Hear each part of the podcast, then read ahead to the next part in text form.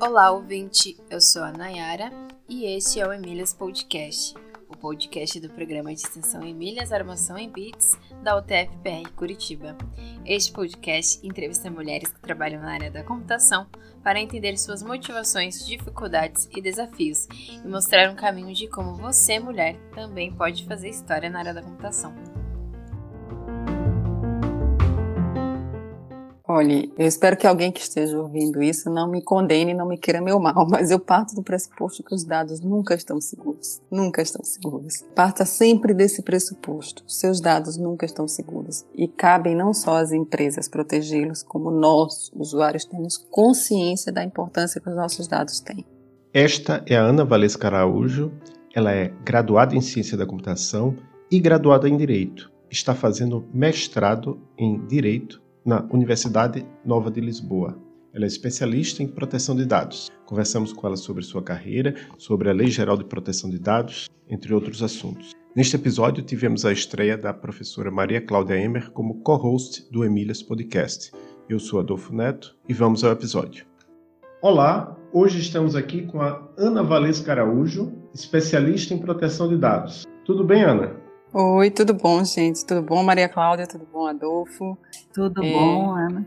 Então, Ana, primeira pergunta da gente sempre é a seguinte: como é que você se interessou pela área de computação? O que foi que te estimulou a fazer um curso? Você é formado em Ciência da Computação pelo FAO. O que é que estimulou na época a escolher esse curso e seguir essa carreira na área de computação? Bom, no começo, quando eu estava terminando a escola ainda, que eu estava buscando por um curso para fazer na faculdade, eu sempre fui muito apaixonada pela área de exatas. Né? Sempre gostei muito da área de exatas, sempre me destaquei muito nessa área. E eu buscava uma coisa diferente. Então eu fiquei meio assim, ah, só me resta engenharia, né? Há 30 anos atrás era engenharia. Quando você falava em exatas, você falava em engenharia. Só que eu digo, ah, não, não é engenharia que eu quero. O curso de computação na UFAL era um curso novo, né? Mas que tinha uma proposta na época que me encantou para o pouco que eu conhecia da área né? E era um curso assim que era uma área que prometia o futuro, né? Era a área do momento. Hoje a gente sabe que realmente informática é a área, sempre foi a área do futuro, do momento. E aí eu digo, não, é esse o curso que eu quero para mim. Aí entrei. E foi assim que começou. Certo. E você tem uma, uma formação bem interessante, porque depois de, dessa sua formação em computação, você atuou por alguns anos na computação, e você resolveu fazer direito e se eu, entendi, se eu entendi corretamente do seu currículo, você está fazendo um mestrado em Direito. Explica Isso. um pouco essa trajetória aí de formação. Então, o que, que aconteceu? Eu terminei, fiz a minha graduação e entrei num mestrado em computação. Né? Eu comecei um mestrado na Unicamp. Assim que eu terminei minha graduação, é, eu encarei, acho que como a maioria da minha turma, acho que deve ter acontecido isso com você também, Adolfo. Então a gente segue, seguiu logo para o mestrado. O que, que aconteceu no meu mestrado? É, eu acabei não, não defendendo a minha dissertação na época, cheguei até a fazer, porque eu comecei logo a trabalhar. Como eu fui morar em São Paulo, o mercado, é assim, urgia, né, por pessoas, então eu comecei a entrar na área e comecei a trabalhar. E daí acabei mudando de Campinas para São Paulo e acabei deixando um pouco o mestrado de lado. E trabalhei um bom tempo na área, né? Trabalhei em São Paulo alguns anos, depois trabalhei no Rio, sempre na área. E aí a gente casa, tem filhos e decidi voltar para uma vida mais pacata. E voltei para o Nordeste. No que eu voltei para o Nordeste, as oportunidades meio que não apareciam na área, né? Porque o Nordeste é um pouco mais limitado nessa área. Eu, eu já estava acostumado com aquela coisa do centro-sul do país, né? De São Paulo e Rio de Janeiro, né? Onde tudo acontecia. Quando eu chego de volta para Maceió, nada mais acontecia, não tinha é um ambiente um pouco diferente, a pegada é pouco outra. E aí foi quando eu decidi, né, entrar para o mundo do concurso público e comecei a estudar para concurso público. E o direito veio para mim, na verdade, como um complementar o meu estudo, né? já que eu estava é, indo para uma carreira pública, né, queria entrar para a carreira pública é, e eu tinha obrigatoriamente que estudar muito a área de direito. Digo, ah, vou aproveitar que eu estou aqui estudando vou fazer, né? Nessa brincadeira de vou fazer, me formei e hoje estou aqui. Sim, mas você se formou, eu, pelo que eu li lá no, no seu currículo, depois a gente vai deixar o, o link para o seu LinkedIn. Você chegou a advogar por alguns anos Sim. também? Né? É, eu costumo dizer que na, na minha carreira de direito, assim, eu, eu saí um pouco da carreira de tecnologia, né? Sênior, bem sênior, né? Que foram mais de 15 anos atuando. E eu no direito eu costumo dizer que eu ainda sou meio júnior pleno. Por quê? Porque o direito ele tem duas vertentes, né? Eu, eu, enxergo o direito da seguinte forma: da área do contencioso, que é a área do advogado mesmo, e da área da consultoria. Eu, particularmente, sendo bem sincera, nunca me identifiquei com contencioso. Ou seja, eu não nasci para ser advogada. Eu gosto do estudo da lei, eu gosto de entender a lei, eu gosto de ver o problema e pesquisar como é que na lei aquilo funciona, como é que se dá a conformidade. Mas o advogar mesmo nunca foi a minha, a minha praia, sabe? Tipo assim, principalmente para quem vem de tecnologia, onde as coisas são bem objetivas, é bem binário. No direito, não. É tudo, pode ser, pode não ser, ou mais ou menos. Então, assim, Realmente o advogar não foi a minha área. Eu cheguei sim a fazer trabalho por um, dois anos no máximo, né? E aí fiquei um bom tempo parada. E no final eu acabei passando no concurso que foi no, no ano antes de eu mudar para cá, né? Então eu trabalhei na Defensoria Pública da Bahia. Eu já morava na Bahia, já tinha saído é, de Maceió, já já estava morando em Salvador. E eu passei no concurso, eu era analista e eu trabalhava na área de contratos públicos, ou seja, tinha nada a ver com o direito em si, né? Trabalhava na parte mesmo de, de compliance de contratos, de, de, análise de contratos públicos, licitação. E era, foi esse mais ou menos a minha, minha última experiência prática com o direito. E aí o que, que aconteceu? Quando a gente decidiu vir para cá, para Lisboa, eu fiquei pensando, meu Deus, o que, que eu vou fazer né, lá em termos profissionais? E aí eu senti aí a oportunidade de conseguir resgatar a, a tecnologia, né, na minha vida profissional. Aí foi quando eu optei por fazer esse mestrado em direito com essa vertente para a área da produção de dados. Quando eu vim para cá, eu já vim sabendo exatamente o que eu queria saber, né? Depois do que eu queria fazer, depois de muito pesquisar, como é que eu faço para unir as duas coisas. Porque quer queira, quer não, eu construí meio que duas carreiras, né? Duas áreas. Eu tinha conhecimento nessas duas áreas, então eu não queria ter que escolher uma, não queria mais fazer isso. Digo, eu tenho que tentar unir as duas coisas, né? Porque são anos estudando, estudando, eu digo, não, não quero jogar fora.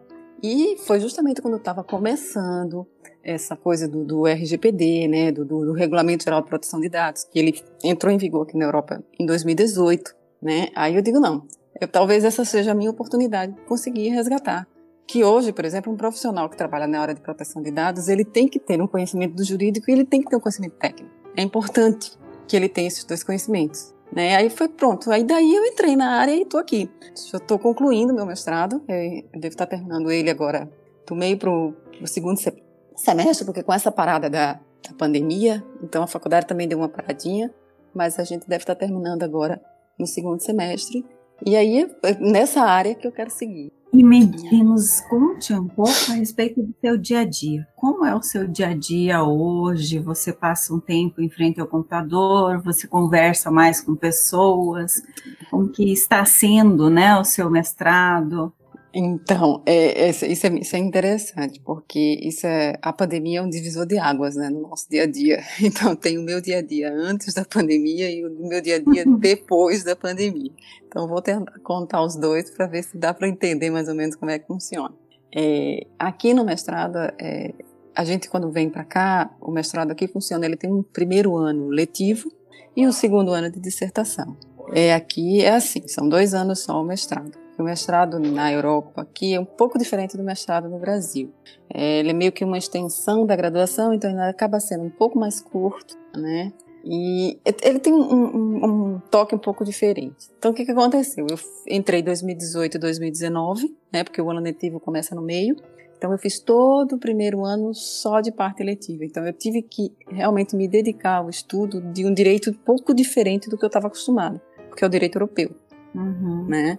O meu mestrado mesmo, ele é, ele é um mestrado em Direito e Gestão, e a minha pesquisa é em proteção de dados, certo? Uhum. É porque como Direito e Gestão, a minha escolha por esse direito é porque ele é bem amplo, né? Ou seja, quando eu tenho, eu tive metade da minha parte letiva foi em Direito e a outra metade foi em gestão. Né? Então a gente tem disciplinas como negociação, como administração mesmo, gestão empresarial e tudo mais. Enfim, então a gente faz esse primeiro ano e no segundo ano, que foi justamente 19 e 20, que é esse que a gente está agora, é que é a parte da pesquisa e o desenvolvimento da dissertação. É, o que para mim não era muito novidade, porque como eu já tinha feito um mestrado, embora inacabado, em Campinas, eu sei o caminho das pedras, né? Eu já estava familiarizada com esse caminho das pedras. O diferente era só porque o mestrado agora é um, é um mestrado em exatas, é um mestrado em humanas, então é um outro tipo de estudo, é um outro tipo de material que você tem acesso. Enfim, antes disso tudo começar, que foi em março, a minha vida estava mesmo voltada para a dissertação. Atualmente eu não trabalho, só me dedico ao mestrado, então era só a parte de estudo diário e de pesquisa. A minha, o meu, a minha pesquisa é em a conformidade do regulamento e políticas de cookies. Então uhum. eu tenho não só que estudar como é a lei para isso e como se dá essas políticas de cookies, né? Como que elas uhum. são feitas, como que elas são usadas, como que elas são apresentadas para o usuário e como que vai se dar essa conformidade com a lei, agora que tem a lei, porque antes cookies era terra de ninguém. Todo mundo tinha e usava do jeito que quisesse. Depois o regulamento não é bem assim. Né? As uhum. coisas mudam um pouco. E daí veio a pandemia. Veio a pandemia, eu confesso que a minha rotina mudou um pouco. Que agora, antes eu costumava ir sempre para a biblioteca, porque eu gosto de sair de casa para estudar. Eu preciso disso. Eu preciso dessa motivação. Tipo, ficar em casa para estudar para mim é muito complicado. Eu consigo fazer tudo menos estudar.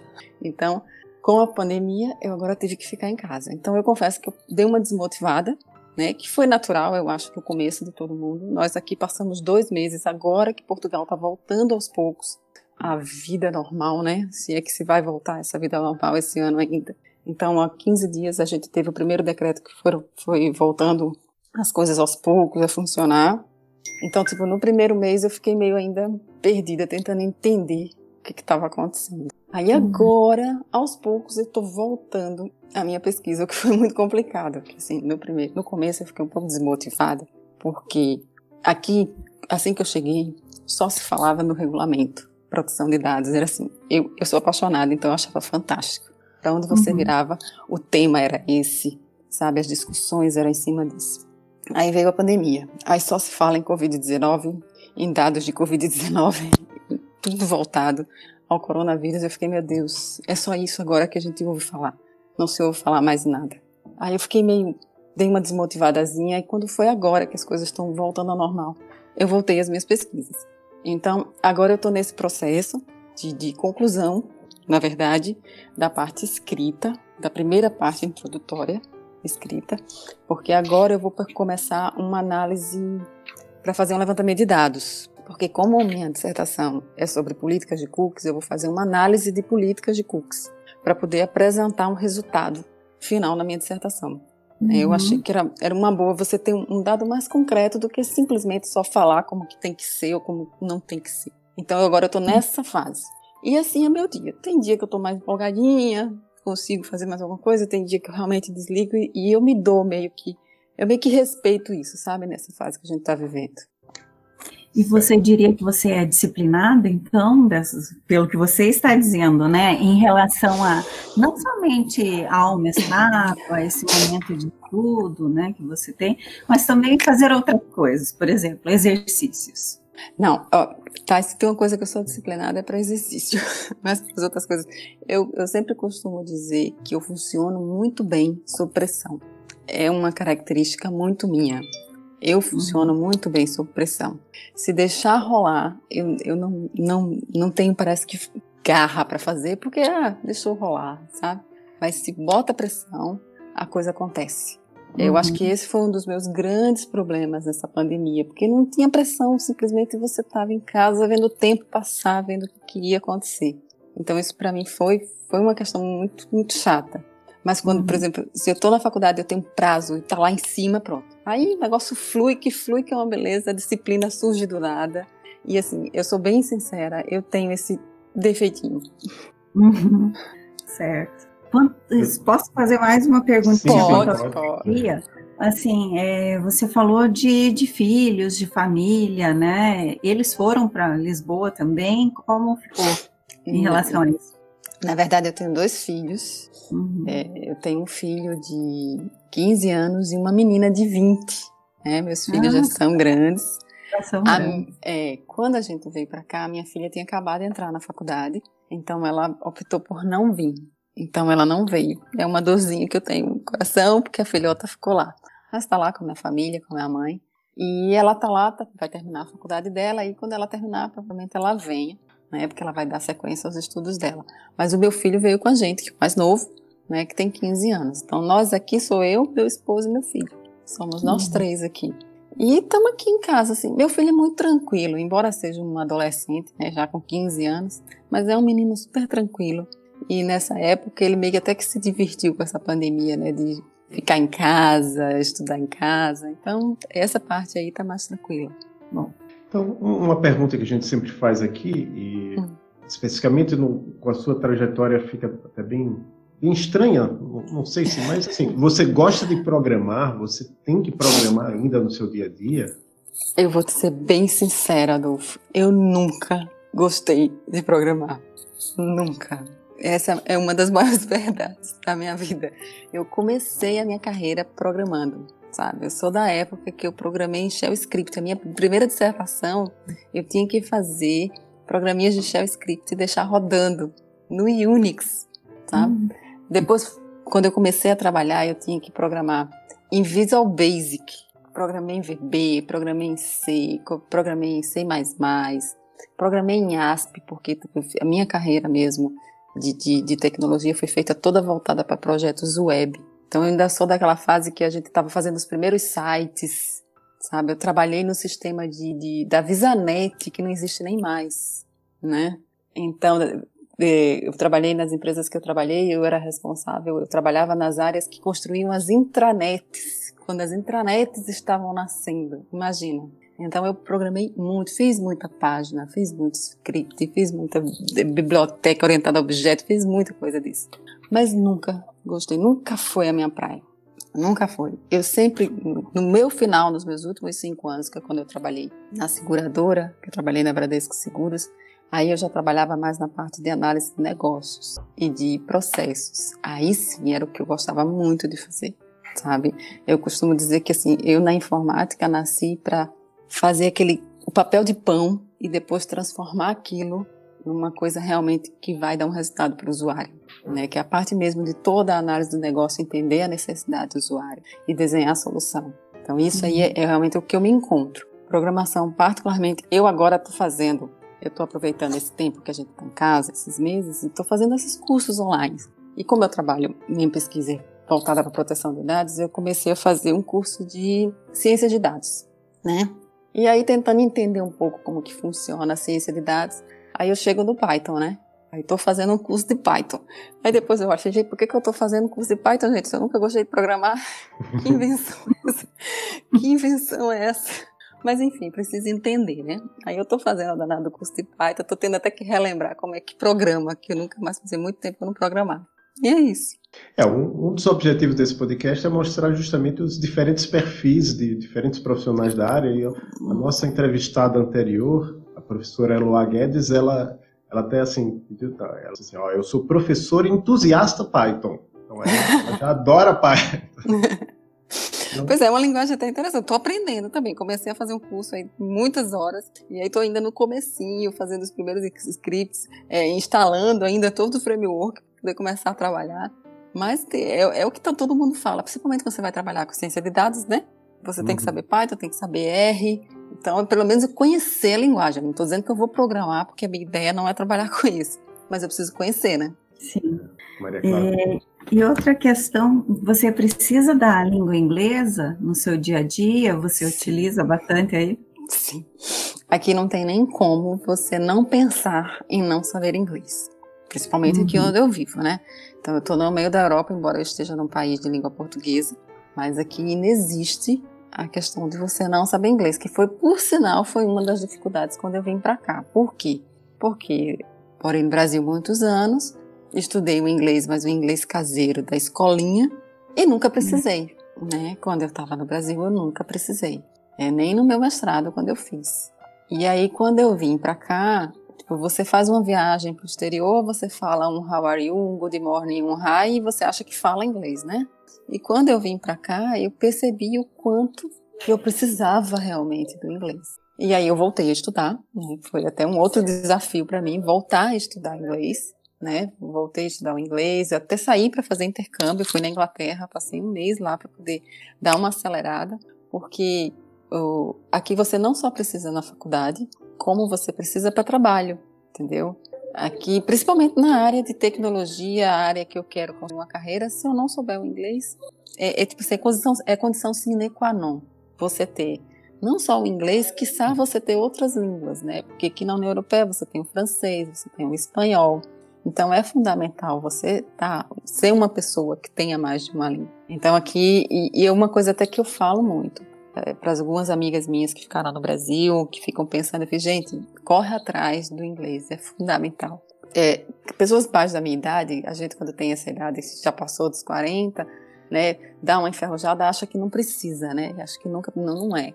Eu acho que assim, é, é não só pessoal, eu acho legal a gente saber de falar mais de uma língua, sabe? Eu acho que abre um pouco a mente da gente quando a gente interage com outras línguas. É isso. E você, você já falou que você gostava de matemática na época do ensino médio. E a minha pergunta então é se isso foi importante para você ao longo da sua carreira? Sim, sim. Eu gostava não, eu gosto. Eu sou apaixonada por matemática. E assim, eu acho que matemática não é importante para minha carreira, não, é importante para minha vida. E é muito engraçado porque eu sou de uma família de pessoas de exatas. É, tipo, não só uhum. eu, como meu marido, é uma pessoa que é muito da. Tanto é que meu marido também é de ciência da computação, também é analista de sistemas, né? A gente se conheceu no mestrado na Unicamp. E como os meus filhos, os meus dois filhos, embora hoje a minha filha, por exemplo, tenha seguido uma carreira na área de relações internacionais, que não é na área de exatas, mas isso acho que por uma outra questão, mais por questão vocacional mesmo. Mas ela é uma menina super de exatas, sabe? Super da matemática. E meu filho a mesma coisa. Então eu digo que o gene da matemática está na família. Né? Todo mundo gosta muito.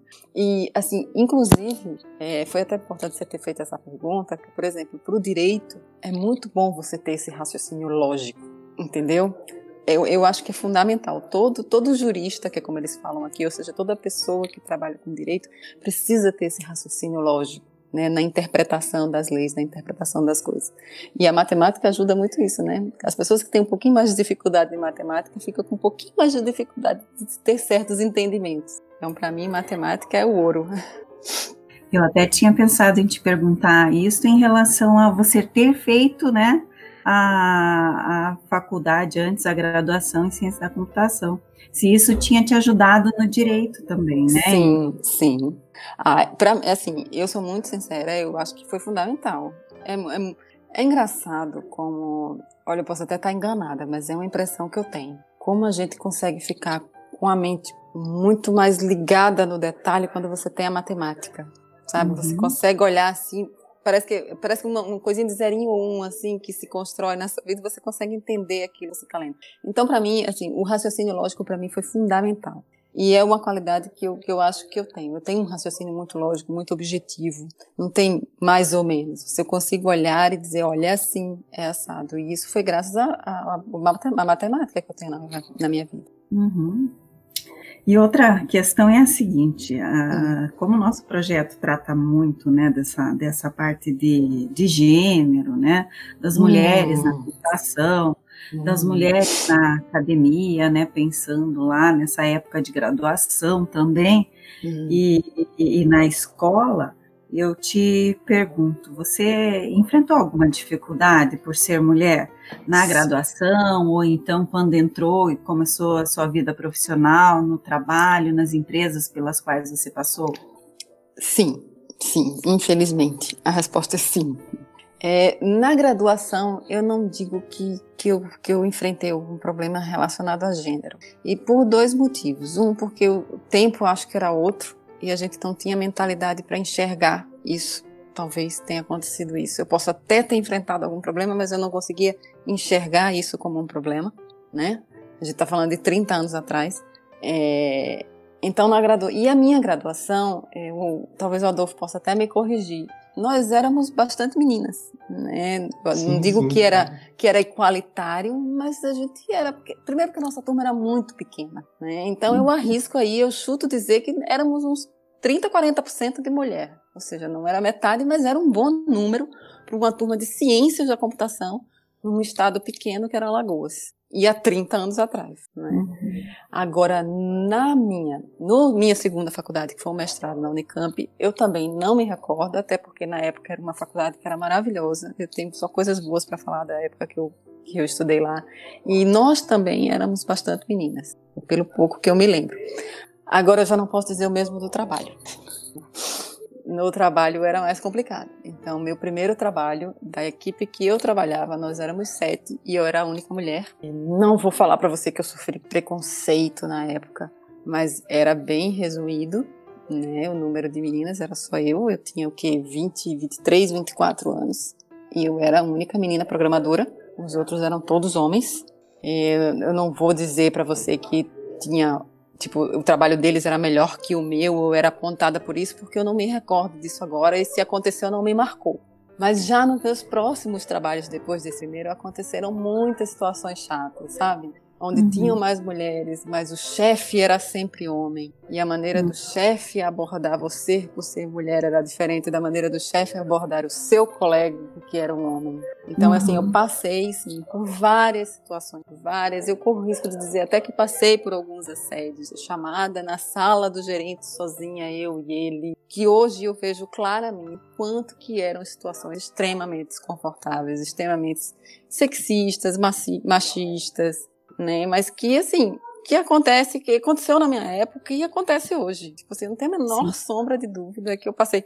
E eu te digo mais, eu, eu não só passei problemas por ser mulher, eu passei por problemas por ser nordestina. Que eu ainda uhum. tinha o problema do meu sotaque, né? Uhum. Que hoje ele não é tão carregado, embora muita gente ache que eu ainda tenho sotaque carregado, mas hoje ele não é um sotaque carregado porque eu já vivi em muitos lugares, então aos poucos você vai perdendo. Mas naquela época o meu sotaque era muito carregado, sabe? Tipo assim, cada dez palavras, nove era oxe, oxe, oxe, oxe, oxe. Então assim, eu tinha o ti bem, bem forte. Nossa, mas o quanto que eu era zombada. Ou, e na época eu achava que eram simplesmente brincadeiras. E hoje eu estava até conversando com minha filha, porque a minha filha tem 20 anos, está na faculdade, então hoje ela vive esse mundo de faculdade que vocês vivem ainda, mas o jovem de hoje é bem diferente do jovem que nós somos. Né? Então eles têm, eles têm uma mentalidade muito mais aberta e para eles muitas coisas normais não eram normais para a gente antigamente. Então conversando com ela eu aprendo muito com ela, sabe? A, a, proporção que eu vou conversando sobre uma série de, de questões, inclusive essa eu consigo enxergar o quanto eu sofri na minha época e eu não tinha noção. Uhum. E eu não percebia. É, hoje eles percebem, né? E tem isso muito claro. E daí já traz uma certa exigência da própria instituição, né, de que tome alguma é. atitude com relação a, a, esse tipo de circunstância. Então, acho que mudou bastante, né? Muito. Na nossa e... época, realmente, muitas vezes até eu acho que a gente passava por cima daquilo como se não fosse nada. Eu acho né? que muitas vezes a gente até corroborava com aquilo. Eu lembro de situações em que é, eu era caçoada pelo meu sotaque e eu também achava graça. Uhum. Sabe? É, tipo assim, ah, sim. ah, eu também achava graça. Ou eu, eu sofri algum comentário, porque, ah, porque é mulher, e eu, ah, é, né? É isso mesmo, é verdade. É, é, você acaba. E aí, agora, assim, de uns anos pra cá, né, principalmente depois que eu, que eu vim pra cá, eu, vou, eu fui mudando um pouco a minha mente e tentando enxergar, até para você acompanhar mesmo os temas que são amplamente discutidos hoje, eu acho que a gente tem que mesmo abrir a cabeça. E eu tenho dois filhos, tenho uma, uma adulta já, mas eu tenho um adolescente, então eu também tenho uma responsabilidade muito grande né, em passar esses, esses conceitos, esses princípios de forma bem clara mesmo para eles. Agora eu vou fazer um, uma pergunta que assim, eu sou leigo nessa área que você está, então essa é uma pergunta bem de leigo, mas já que você é um especialista em proteção de dados, a minha pergunta é: os meus dados, os dados de todo mundo, eles estão seguros com as empresas ou as empresas em geral elas abusam dos nossos dados que elas mantêm? Olha, é, eu espero que alguém que esteja ouvindo isso não me condene, não me queira meu mal, mas eu parto do pressuposto que os dados nunca estão seguros. Nunca estão seguros. Né? Parta sempre desse pressuposto. Seus dados nunca estão seguros e cabem não só às empresas protegê-los, como nós, usuários, temos consciência da importância que os nossos dados têm. Entendeu? Não adianta a empresa só por si só proteger e a gente achar que, ah, não, meu dado não vale nada. Não é assim. Seu dado vale muito, muito. Seu nome vale muito. A informação que você gera vale muito, seja ela estruturada ou não estruturada. Essa informação tem um grande valor. Quando as pessoas começarem a ter ciência disso, a gente vai mudar muito a maneira como a gente lida com tudo aquilo que a gente digita, ou escreve, ou informa. Isso é fato. Eu vi que você fez um artigo, né? Proteção de dados pessoais, uma perspectiva Brasil versus Portugal. Nossa, foi um primeiro briefzinho que eu fiz para o LinkedIn. Isso, Isso. como que você resume esse artigo? Para falar um pouco assim dessa perspectiva, né? Brasil e Portugal, como que é? Ah, esse, eu escrevi esse artigo logo no começo que eu cheguei aqui, que nem tinha ainda a, a Lei Geral de Proteção de Dados, que é a lei brasileira. Então foi mais mesmo uma, uma ideia de como que estava se dando a, a, a proteção de dados aqui e o que a gente poderia esperar também do Brasil e das empresas que estavam por vir. Hoje o cenário já muda um pouco, o Brasil já tem sua própria lei, né? Então já tem meio que como se guiar, embora ainda não esteja em vigor, é, já tem um pouco que se guiar. E, e, proteção de dados é muito engraçado, porque ele é muito veloz. Ela urge, né? ela corre muito rápido. Então as coisas acontecem muito rápido em proteção de dados para você ver o quanto que, que esse, o dado da gente tem valor. Porque hoje a gente pensa em proteger um dado, quando é amanhã a gente descobre um dado novo que também precisa protegido. O Covid é a maior forma da gente exemplificar como é que isso funciona. É, de repente a gente se viu tendo que se preocupar com a temperatura dos trabalhadores. Uhum. Né? Já pensou, você já imagina, imaginou em algum momento que você tinha que se preocupar com esse tipo de dado? Né? Sim. Então, de repente, a gente tem que se preocupar com a temperatura dos trabalhadores, com a temperatura dos alunos que vão para a escola, porque aqui em Portugal, por exemplo, segunda-feira nós, o decreto daqui, é, voltaram as aulas do 12 ano, que é o nosso antigo terceiro ano de segundo grau. Uhum. E tem essa preocupação também, saiu até uma orientação da, da Autoridade de Proteção de Dados aqui sobre isso, né? Como que você vai tratar, como é que você deve fazer isso. Então, é, hoje, assim, eu sou muito suspeita falar, porque é uma área que eu gosto muito, tanto é que eu escolhi ela. Então eu fico meio encantada toda vez que falo de dado, de proteção de dados. Mas a gente precisa realmente ter um foco muito, muito voltado para isso, como que isso se dá, de quais são os nossos direitos como, como usuários, né, titulares desses dados. Ah, é, isso acho, fica, fica essa dica para quem ouvir isso aqui, né? Vamos ter um pouco mais cuidado, né? Porque o dado é seu, dado não é de ninguém. O dado do Adolfo é do Adolfo, o dado da Maria Cláudia é da Maria Cláudia, e o dado da Ana é da Ana. Né? Uhum. Então, eu só dou o meu dado para o Adolfo, isso aqui, isso aqui que a gente está gerando é um dado. Uhum. Eu, mas eu permito que você use meu dado. Se eu não permitir, não pode. Então as pessoas precisam ter essa consciência. Verdade. É, a respeito de algum grupo de mulheres na computação, né? Eu acho que nesse ponto, não sei se, se você tem participado, mais uhum. ligado à computação, né?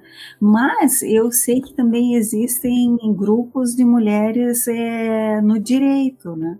É, a, gente, a gente tem um grupo na UTFPR chamado UTFPR Mulher, e nós chamamos algumas juristas para virem conversar conosco, né? E daí descobrimos uhum. que lá eles também têm grupos de apoio de mulheres, assim, porque também existe alguma dificuldade com relação a gênero na nessa outra área. Né? Então você participa de algum ou tem algum que você tenha conhecimento aí? Não, não. Eu hoje participo de um grupo só de mulheres que tem até no LinkedIn, vocês já devem ter ouvido falar, que chama CWC, Compliance Woman Committee, que é um grupo de mulheres para disseminar o compliance, a ética.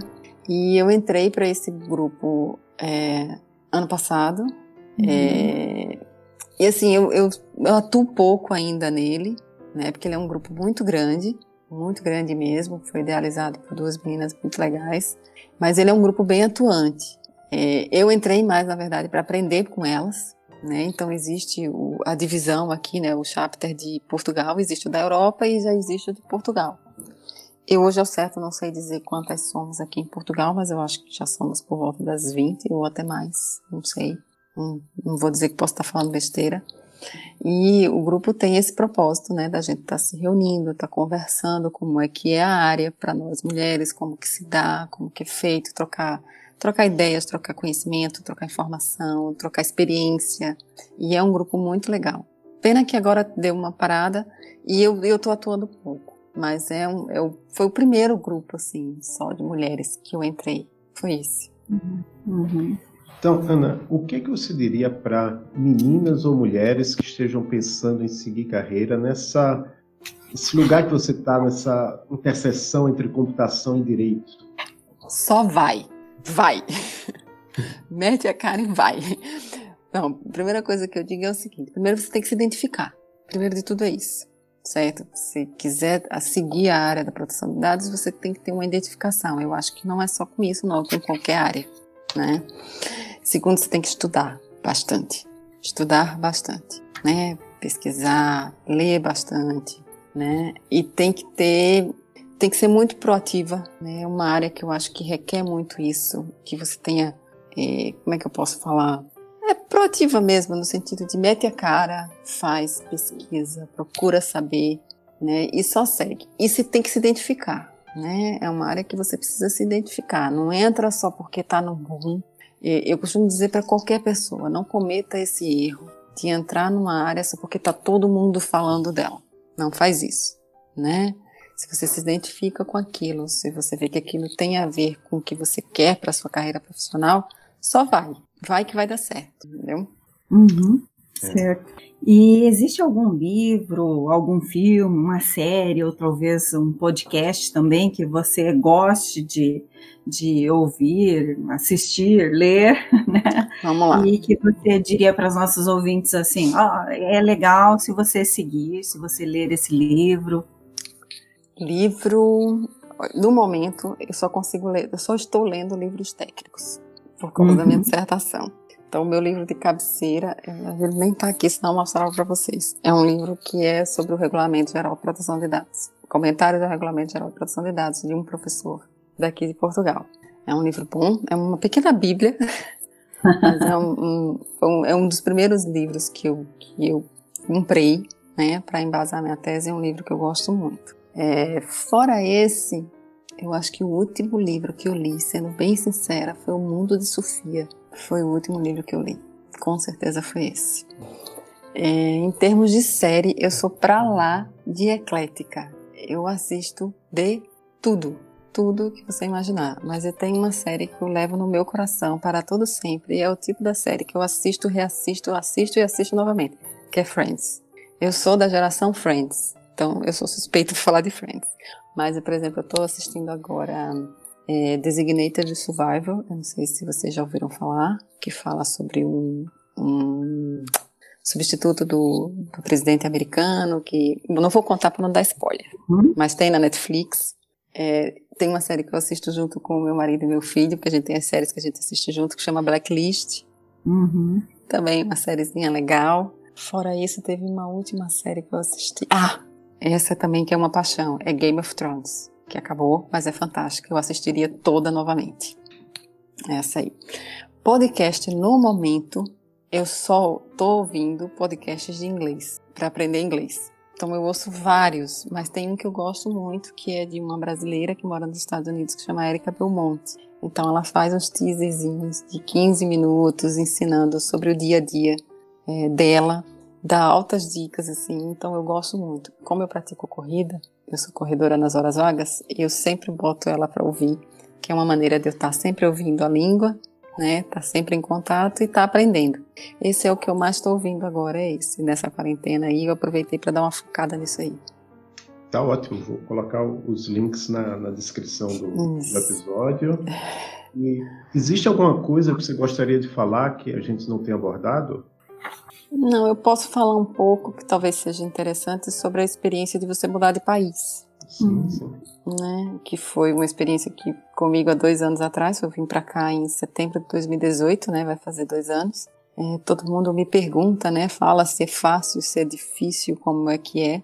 eu morei, morava no Brasil, mas eu morei em cinco cidades diferentes, então, tipo, meio que com mudança eu já estava um pouco habituada. Mas o mudar de país foi um pouco chocante, foi um pouco diferente. Mas é uma experiência que eu recomendo a todo mundo, né? Que puder, lógico, que não é fácil, mas se tiver essa oportunidade, eu super recomendo, porque ela para lá de enriquecedora.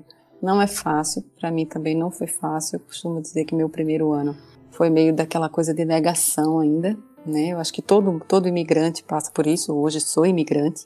Eu não vim aqui só para estudar, eu vim para morar. Né?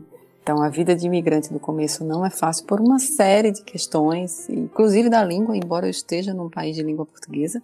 Mas ninguém pense que o português de Portugal é igual ao português do Brasil, porque não é.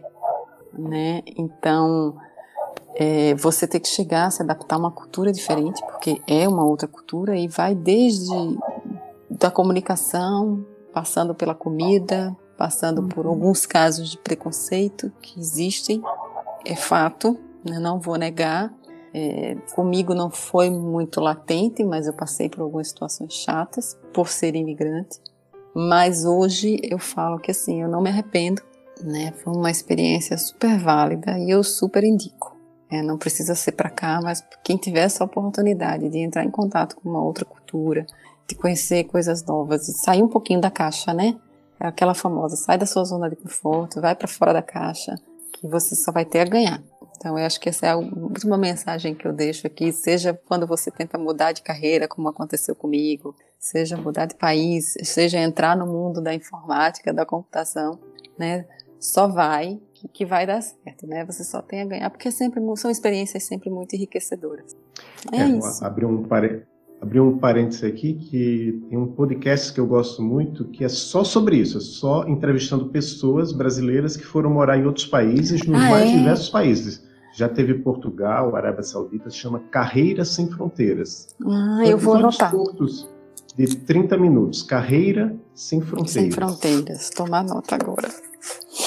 E a gente, eu e a Maria Cláudia, a gente já teve vários alunos que foram embora, né? Que estão no Canadá, nos Estados Unidos, aí em Portugal mesmo tem um aluno, a Caia, lembra da Caia, Maria Cláudia? Uhum. Não sei se ela, acho que ela chegou a participar de atividades do Grupo Emília, não tenho certeza, mas enfim, ela está em Portugal agora, a do PET. Uhum. Então, é, é, você chegou a morar fora também, não foi, Adolfo? um ano nos Estados Unidos só. Hum, tá. Foi parte do trabalho, né? Foi o que a gente chama de ano sabático. Hum. A gente passa fora estudando numa universidade qualquer ou numa empresa. No meu caso, foi numa universidade. Maria Cláudia, eu, você ia falar? É, eu, eu comentei que o Marcelo, que está fazendo mestrado né, na computação aplicada, ele acabou de mudar.